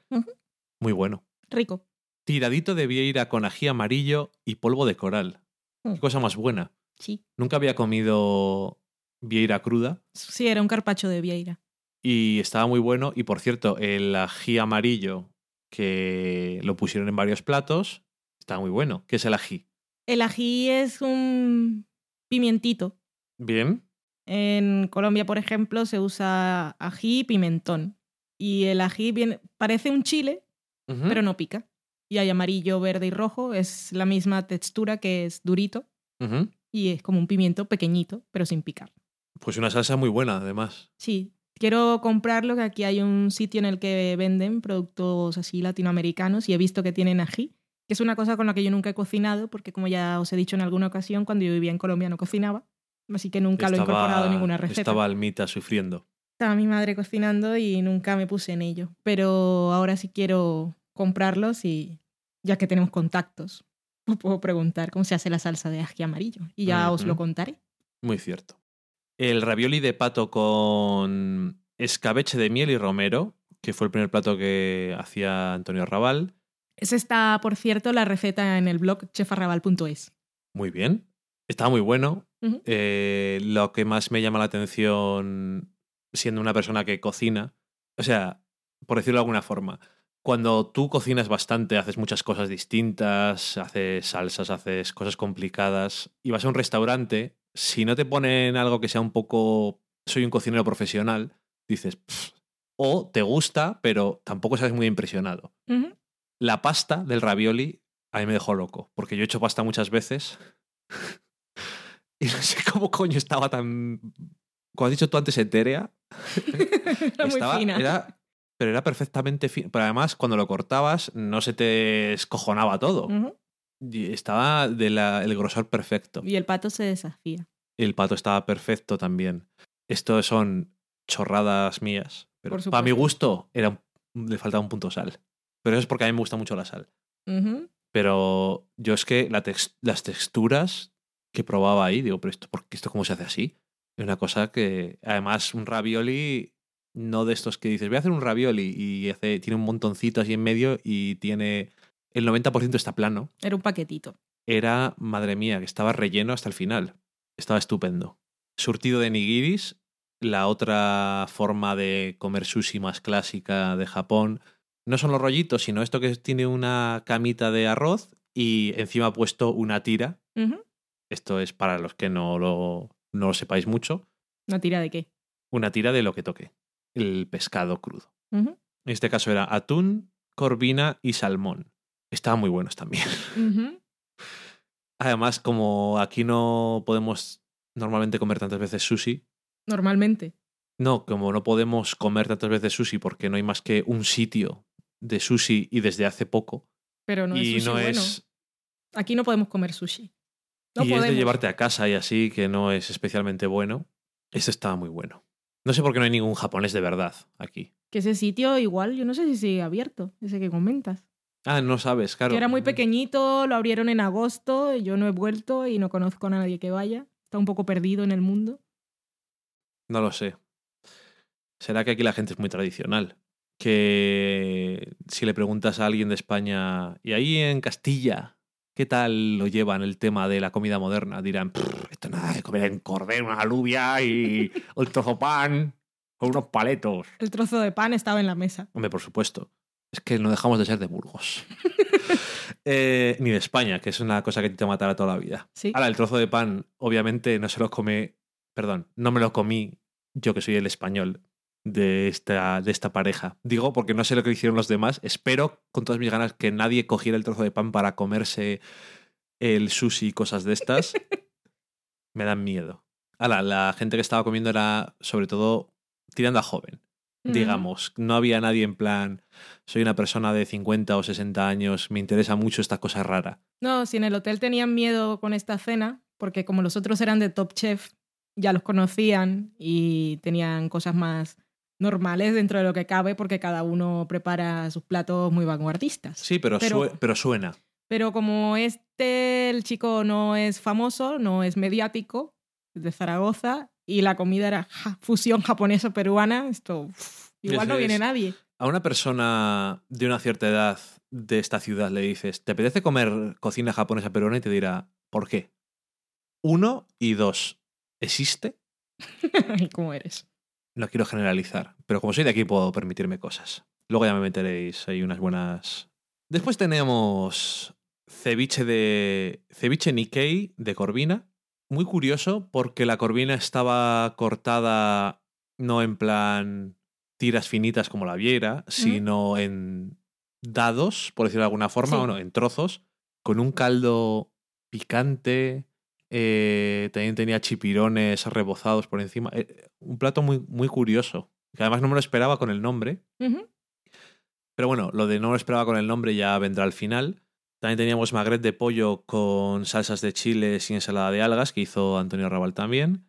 Los que no he dicho que les hizo Antonio Raval, les hizo eh, Abel. Sí, creo que este, esta receta también está en chefarrabal.es. El magret de pollo estaba muy bueno. Muy tierno, jugosito. Mm, yo es que a veces tengo problemas para conectar los sabores y los olores con, cos- con cosas anteriores. Soy más de, esto lo he probado, esto lo he olido, pero no soy capaz a veces de hacer el, el camino. Y yo cuando lo olí dije, esto me huele como a ese marinado que le ponen a veces a langostinos que hacen en la, en la barbacoa. Es todo lo que su- supe sacar. La verdad es que estaba muy bueno me gustó. A este punto llegamos, y también es un testamento a lo bien que estaba hecho el menú, porque ni tú ni yo nos quedamos con hambre, pero tú eh, aquí te quedaste con dos trozos menos. Dijiste, "Eh, estos dos trozos no me los voy a comer. Pero no es como otras veces, que a lo mejor vamos a una cosa que tiene un montón de platos y tú ya a la mitad no, no sabes por dónde te da el aire. Y es muy difícil que los dos nos llenemos igual. Es imposible. Pero Sí. bueno. Y de postre teníamos queso, zanahoria y jengibre. Gran título. Entonces, voy a dejar los papeles. este nombre de plato, obviamente, está a, pro- a propósito, está hecho un poco críptico y un poco demasiado simple. El título del plato es como, ¿por qué querría comerme esto? No diré que es lo que más me gustó de todo, pero también es el final. Y si el postre no te gusta, también te dejas mal sabor. Sí. En este caso, no es eso precisamente. No. es que. que me está entrando la risa. Es que está, buenísimo. Estaba muy rico. Ay. A mí me encantó. Por favor. Si le ponemos nombre largo, en realidad era una tierra de galletas de jengibre con un culi de zanahoria y un mousse de queso de cabra. Ese Como da igual lo que le quieras pero es que llamar. estaba buenísimo. Es que no sé, francamente. Sobre todo, yo que es que soy muy fan de la tarta de queso y esas cosas. El, la mousse o. Era más casi como si fuera. Parecía como que iba a ser un helado, Sí, pero no era helado. tampoco era mousse. no, no sé qué mierda será. Una crema un poco espesa. Pero yo ahí, incluso, y era al final de la comida, me habría comido lo de todos. Qué creepy. Perdone, señor, me voy a comer su comida. ¿No quiere más? y si no ¿Le quiere puedo más- retirar? Bueno, eso te lo diría cuando yo era joven, ¿Socorro? En el comedor de la Socorro. residencia de la universidad, decían, Buah, no tengo hambre ya. Dani, ¿quieres más? Cuando era jovenzuelo, 18, 19 años, comía muchísimo. Y estaba flaquísimo. Y la gente no sabía por qué. Yo tampoco. Tenía lombrices. Es lo que decía la gente. "Tendrá La una- solitaria. Tendrá una tenia y una solitaria esta que se come toda su comida porque no engorda, no sé qué le pasara. Simplemente era el- tampoco eran drogas, así que era el metabolismo extraño de la Tanto juventud. estudiar. Estabas nervioso. No, tampoco. ya lo sé. Tampoco es si, como si no bebiéramos. No sé. Salamanca era una cosa muy mala.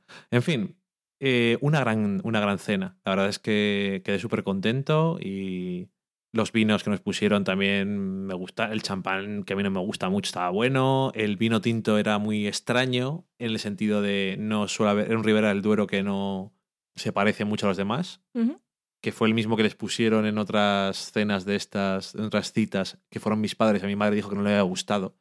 Y yo entiendo por qué, porque no se parecen nada. Era muy extraño y tú dijiste, "Mm, esto me huele a vainilla. Y leímos la cata y era vainilla. Ujú. No, es que yo me quedé súper contento. Estaba muy orgulloso de ti. Eh.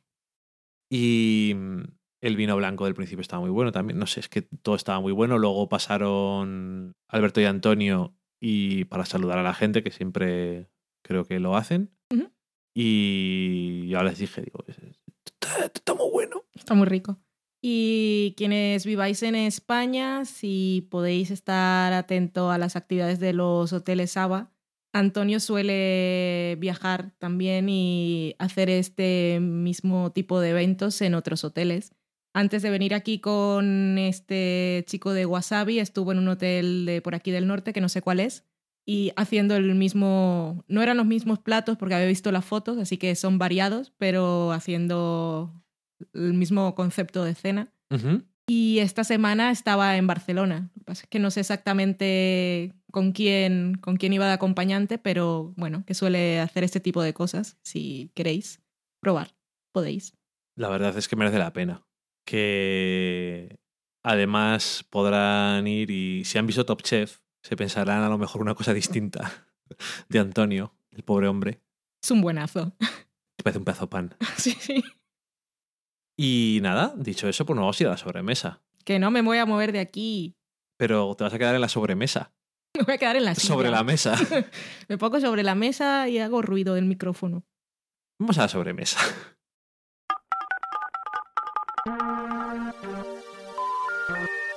We're sorry, the number you have dialed is not in service at this time.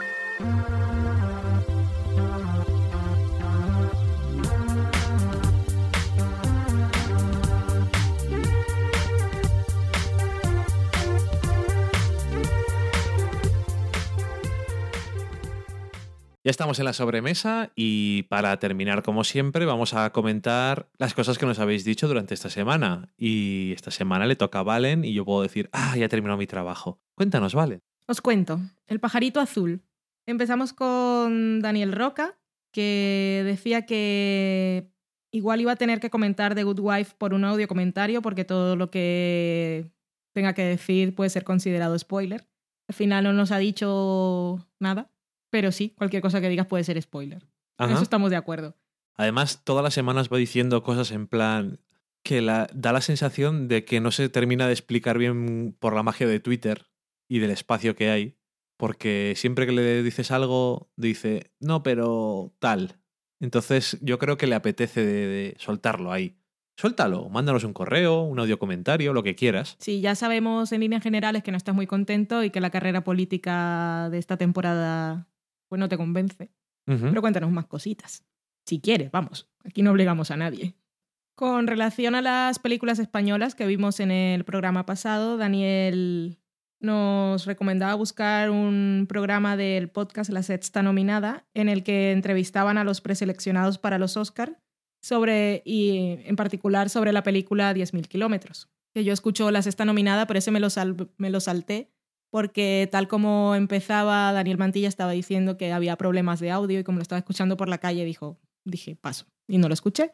Pero lo busqué cuando estaba en el trabajo, siguiendo la recomendación de Daniel y escuché el trozo de Pau Brunet, que, era, que es el productor de 10.000 kilómetros, y escuché todo lo que tenía que decir. Y que, por cierto, es amigo de María, porque cuando escuché en el sitio en el que trabaja y todo eso sé que se conocen. María Cervera, una habitual de los veranos de este programa. Y entre cosas curiosas así que contaba, pues decía que en, en principio ellos querían rodar que ella estuviera en Los Ángeles y él aquí, pero después pensaron esto es totalmente absurdo e innecesario porque, bueno, para empezar, problemas de horarios. Hay una diferencia Sí. horaria, ese tipo de cosas.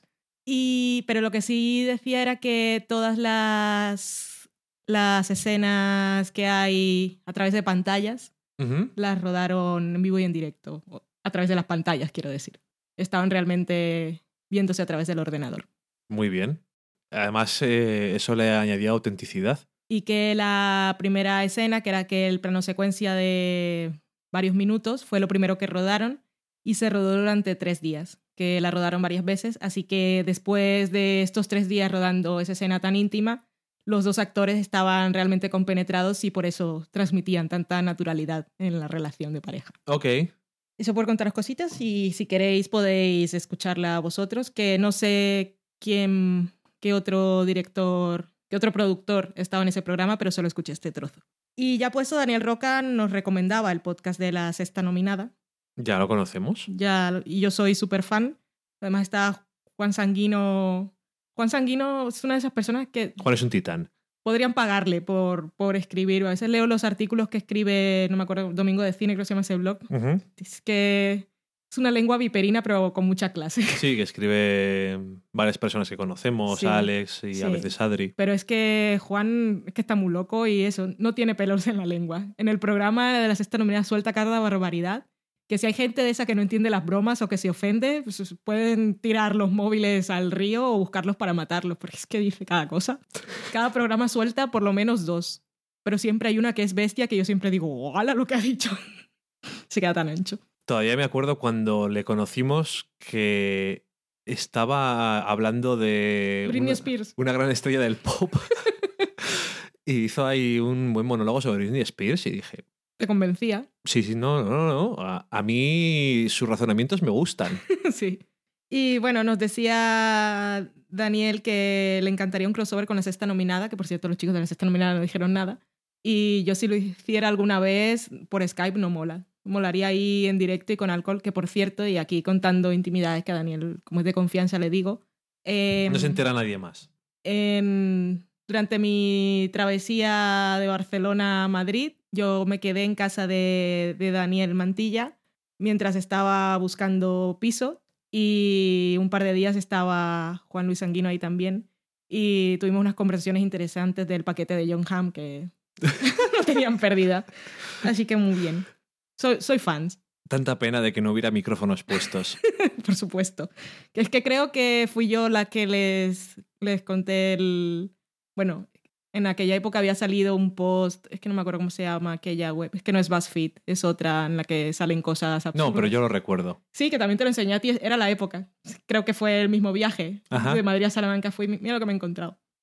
Salami. Salami Report. Salami Report, una investigación a fondo. Salami Investigation, perdón. Ah, sí. Bueno, en fin. Daniel nos decía que del podcast se saltaba Magical Girl porque tiene muchas ganas de verla y no quiere saber más de lo que ya sabe. Bien hace. Y nos decía también que Tomates Grandes Cherry valía como título. Sí, ni me di cuenta ni cuando lo estaba montando. No, perdón, cuando lo estaba montando dije, ¿qué, qué coño digo? Absurdo.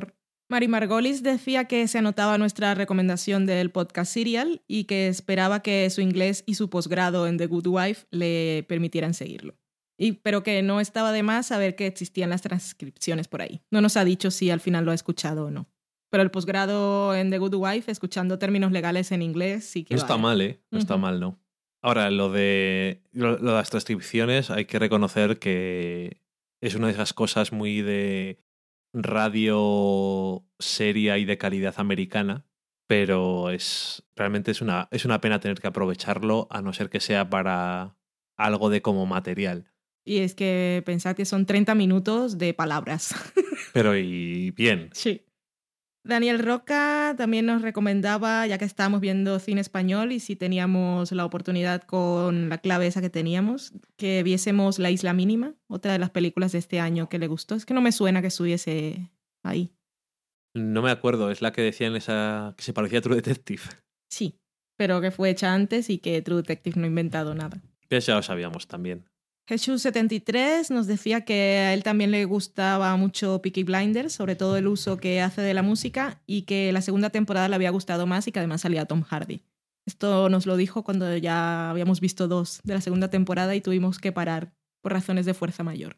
Adrián CG nos decía que sí, que se refería a la película Wanted de 2008. Nos pone el nombre del director, que lo voy a leer, pero no sé quién es. Timur o Taimur o Taimur.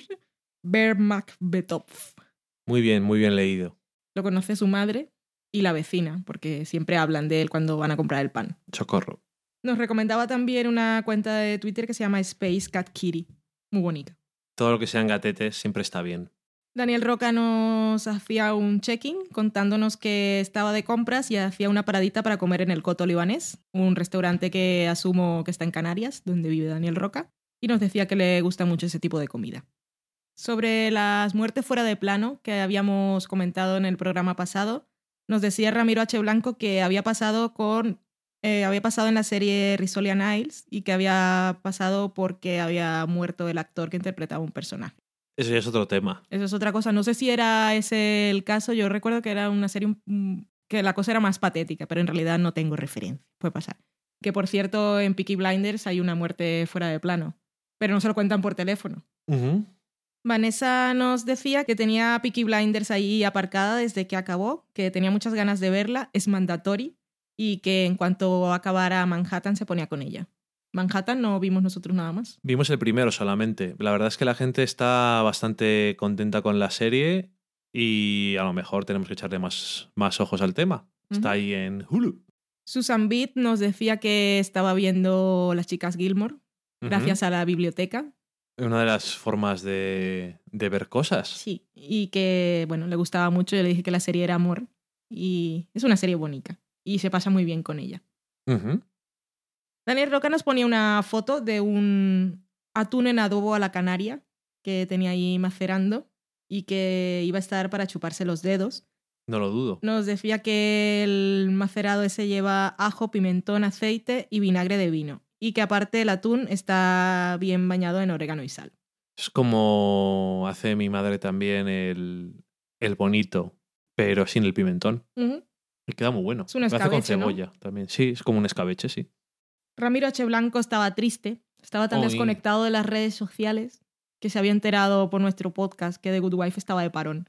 No, me alegro que sea por gente que le importa. Y ahí le dimos una alegría en medio de la tristeza porque él había entendido que estaba de parón hasta febrero. Mm. Solo está este enero. Ay, qué sustos. Y además, otra serie que, por ejemplo, viene en enero, que es Parks and Recreation con su última temporada y termina en febrero ya la serie. Así que va a durar muy poquito. Sí, la- sí, en un mes, ¿no? Se la van a cascar. En un mes y poquito, un mes, una semana o dos, está acabada la, la serie y, y bueno, es, yo sé que me va a gustar y espero arrepentirme de lo que dije el año pasado, de que era tan buen final para la serie que no hacía falta más. Va a volver John Hamm, que pensábamos por el final de la temporada que era una cosa, hola, estuve por aquí y me voy. Dijeron que iba a volver para algún episodio. Que por cierto también tendremos dosis de John Hamm en Black Mirror, que lo hacen ahora Viene en ahora en Navidad, sí. El episodio navideño muy todo siempre al estilo británico. Sí, Navidad con Black Mirror es una cosa muy festiva. Y con John Hamm más. Bueno, con John Hamm sí. Y con eso terminamos Twitter. ¿Tenemos alguna cosa más? Sí, tenemos a Miriam Benítez en Facebook, que cuando pusimos el enlace para hacer las compras a través de nuestro link asociado, aprovechando el Black Friday, Miriam nos daba un consejo, dice, me voy a atrever, podéis atreveros a todo. Nos decía, los que estamos lejos de Burgos podemos usar el enlace de Amazon para ayudaros, pero si tenéis seguidores de vuestra ciudad, sería genial que fueran a una tienda local con la que podéis colaborar para apoyar a la gente que tenemos cerca. Primero decir que no sabemos si tenemos seguidores de la ciudad, porque nadie de Burgos nos ha dicho nunca nada. No, Así que asumo que no hay nadie de Burgos que nos escuche. no, nunca nos han dicho nada, siempre esperaría. Como se supone que los de Burgos somos muy secos, pues a lo mejor la gente nos escucha y no dice nada. Pero Mm. lo, lo dudo, porque no sé, hace cierta ilusión en sitios de estos de provincias. Y en cuanto a las tiendas y eso, curiosamente, una vez se lo dije a Valen, pero al final no hicimos nada con una tienda que acababa de abrir. Sí, porque es que me siento en realidad que los estoy estafando, porque son tiendas de aquí que no venden online y hacerles publicidad sin Exactamente, nadie- ese es el- decirle, te hago publicidad en el podcast, o igual dice, sí, os doy el desayuno durante una semana. Pero Exactamente, eso es la. Ese es el tema, que como somos así, que sentimos que estamos estafando a la gente, y ya cuando alguien nos ha dado dinero nos sentimos un poco culpables, pues es una mezcla de cosas. Pero muchas gracias. Y oye, si alguna vez tenemos alguna oportunidad, desde luego sería ideal, porque mejor que algo de aquí, de la ciudad. No, No. Y, y lo que sí hacemos alguna vez es recomendar sitios. Si alguna vez pasáis por Burgos, hemos ido a este sitio y está bien. Sí. Ahora pues hemos hablado del Hotel Ava, que igual suena que no es un pequeño comercio, pero bueno, también es una cosa que está aquí en Burgos. Sí, pero bueno, eh, hemos hablado de más sitios. Tampoco decimos porque esté en Burgos que sea bueno. Y también hay casos en los que hemos hablado de ello. Sí. Decimos lo que nos da la gana. Y aunque nos hubieran invitado, hubiéramos hecho lo mismo, porque es que nos da igual. Pero eso sí, nosotros somos muy fans de los pequeños comercios, que aparte te Oh, atienden sí. mejor. Sí. Las sí. cosas son buenas, yo en realidad no siento que sean más caras y te atienden muy bien. Sí, se acuerdan de ti, Sí. de tu nombre, de qué, de qué sueles comprar Sí. y te recomiendan cosas. Sí, es lo y- mejor del mundo. Y aparte teníamos otra cosa más por ahí. Tenemos un comentario en iVoox, iVoox, es iVoox, de Perlesf, que creo que es la primera vez que nos dice algo porque no me suena su nick. Y sobre 10.000 kilómetros nos decía que fue biznaga de oro en el Festival de Málaga, que aparte creo que también ganó premio la actriz, Natalia Atena. Y nos decía para que supiéramos que cuando él la vio en el festival sí que llevaba subtítulos. Lo cual me parece curioso entonces que para la gente que tiene que votar a unos premios no les pongan. Es que no esperan que las vean realmente. Los productores no ven las películas, ya yo, ya yo he pasado por eso. Ni las ven en DVD, ni las ven cuando tienen que ir al cine. Y cuando van al festival de, por ejemplo, cuando iba yo al festival de Sitges, mis jefes también se pillaban las entradas con la acreditación, pero solo para las copas pa- del final. Sabían Pero- cuáles eran las películas buenas y encontrarse con los otros productores borrachos. Y es que yo vivo en un mundo de piruleta. Valen. Ni siquiera se leía el fotograma. A mi jefe le llegaba el fotograma, dirigido por y todo, todo. Tal como llegaban las cosas, me lo dejaba en la mesa como si fuera basura. Bueno, y tú contenta. Sí. El dirigido por. Ay, qué gran revista. Yo tenía una colección grande, lo que pasa es que no me traje nada de eso de Barcelona porque habían unos bichos ahí que les gustaba mucho el papel y eran muy raros. Si los hubiese traído aquí habría infestado Burgos. Eran, no sé qué animales son, nunca supe cómo buscarlos en internet. Eran transparentes. Eh, todo esto eh, creo, creo saber de qué estamos hablando. Luego lo buscamos. Vale.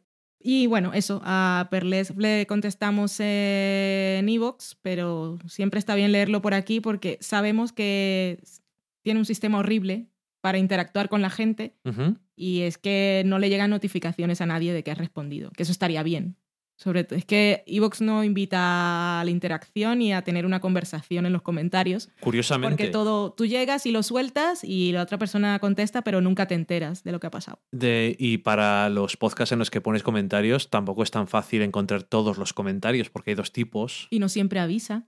Yo voy entrando de vez en cuando y me doy cuenta es que no me ha llegado el email. Va por el camino de Facebook que, que cada vez que eso intentamos explicar a alguien, como otro día mi padre nos preguntó, pero esto del grupo, ¿cómo pongo una imagen? No, no, pero es que tienes que bajarte la administración. ¿Qué? Pero esto en Facebook antes lo hacía yo. No, Sí. no, es que ya no. Ahora ya que no. ya no, ya no funciona así. Ay, Yo sigo en Facebook porque está mi mami, está la almita y ahí me da me gusta. Siempre me, me hace ilusión cuando me despierto por la mañana y le he dado me gusta a algo que yo he dado me gusta. Facebook está como iTunes, cada día peor. Y yo creo que con eso pues podemos terminar por esta semana. Mm, De hecho, nuestro gato se está subiendo ya por la televisión. Así es. Loki. Sí, eso es. Ay, qué bello como mi. ¿Cómo se gira? Bájate. Tan bello. Bájate. Si lo vierais. Se baja lentamente. Creo que todavía, eh, creo que las televisiones no tienen Gorilla Glass, pero vamos, no les venía mal porque le mete unos arañazos. Tan lindo. Madre mía. Igual para el próximo programa, que ya será mm, igual el... Todavía falta, yo creo que a lo mejor grabamos otro, pero no lo sé, depende de lo que haya. Bueno, pero para el último programa igual ya os comentamos más o menos qué pensamos hacer para lo mejor de 2013. Y 2014 seguro- mejor. Sigo diciendo 2013, estoy viendo en el pasado. Eh, ya lo me pasó en el programa pasado. Ajá. Vale. Em, pues eso, que nos. para pediros participación, pero no muy extensa. Nada de hacer super, super tops. os- Os haremos una sola pregunta y será así más complicado de elegir una sola cosa. O mejor escena, o mejor personaje, o mejor serie, pero mejor solo una. serie, mejor película y ya está. Y una. No, Porque- eso es mucho. Yo creo que es más así. algo random. Bueno, no mucho porque no porque no nos guste que nos digáis cosas, sino porque se nos va el programa como nos pasó en Friends, por ejemplo. Sí. O en el programa número 100. Ay, que se nos fue mucho. Sí. Se nos fue en general, pero bueno, eh, gracias a vosotros tuvimos un programa muy completo. Y bueno, yo creo que con eso vamos a terminar. Y muchas gracias, como siempre, por haber llegado hasta el final. Yo creo que esta semana ha sido un programa cortito, Eso parece. conciso, y concreto, Eso menos. o menos, menos que concreto ha sido. Y nada más que muchísimas gracias a todos, como siempre, por escucharnos. Ya sabéis que estamos por internet por todos los lados. No tenéis más que buscar de sofá a la cocina, pero vamos, tenemos página de sofalacocina.com. Estamos en Facebook de Sofá a la Cocina, en Twitter de Sofá Podcast. Nos podéis escuchar en iTunes, en Evox, en Stitcher. Estamos también en algunos programas en Spreaker, pero hay que subirles cada vez y nos da pereza. Radio Battletoads. En Radio Battletoads nos podéis escuchar los miércoles. A veces se nos suben las promos en vez de los programas. Estuvo muy mal. No, no nos han regañado. No, porque pudieron meter otras cosas y ya está. Pero nos merecíamos regañina. Y nada más. Que muchísimas gracias a todos, como siempre. Que nosotros muy contentos siempre de grabar el podcast porque a pesar de las bromas que digamos, nos gusta hablar entre nosotros. Y aún así, si no fuera por vosotros, pues probablemente no, no seguiríamos. Así que muchísimas gracias a todos. Pasad buena semana, puente los que tengáis o descansad el- el día libre que os toque. Esta semana vuelve Serial para los que seguís el podcast. Y nada más, a ver si podemos contaros cositas interesantes en el próximo programa. Vale, pues hasta luego, adiós. Adiós.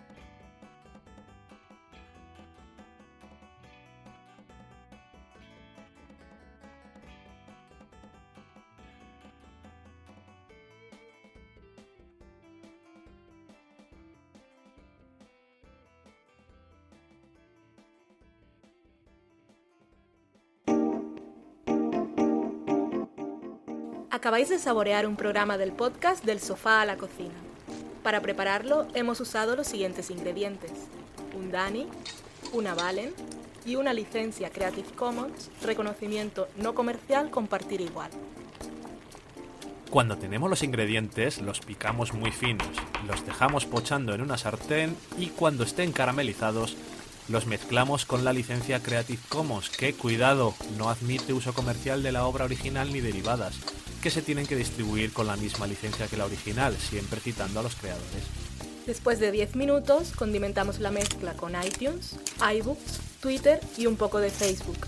Si no encontráis las adecuadas en el mercado, buscad el nombre del blog. A continuación, introducimos en el horno y, después de 30 minutos, lo servimos aderezado con música distribuida con licencia Creative Commons a través de Jamendo. Al final del post correspondiente vienen especificadas concretamente. Si tenéis alguna duda con respecto a la receta o a cualquier otra cosa, podéis preguntarnos a través del correo electrónico del sofá a la cocina @gmail.com. Buen apetito.